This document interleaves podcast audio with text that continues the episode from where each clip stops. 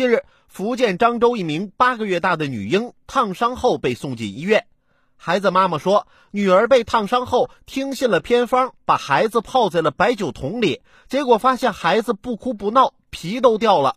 医生介绍，女婴被泡白酒内二十分钟，加重了病情，导致了严重的酒精中毒。经过治疗，女婴目前已经顺利出院。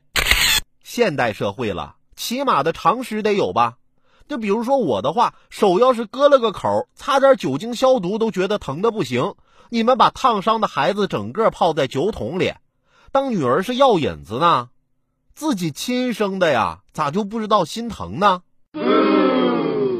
我昨天啊，在家正炒菜呢，忽然不小心打碎了个碗，把我手划了一下。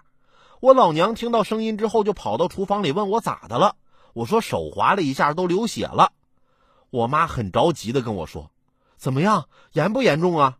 我说：“没事就一个口子而已，两天就好了。”结果我妈不干了：“两天那怎么行啊？还有一堆衣服没洗呢。”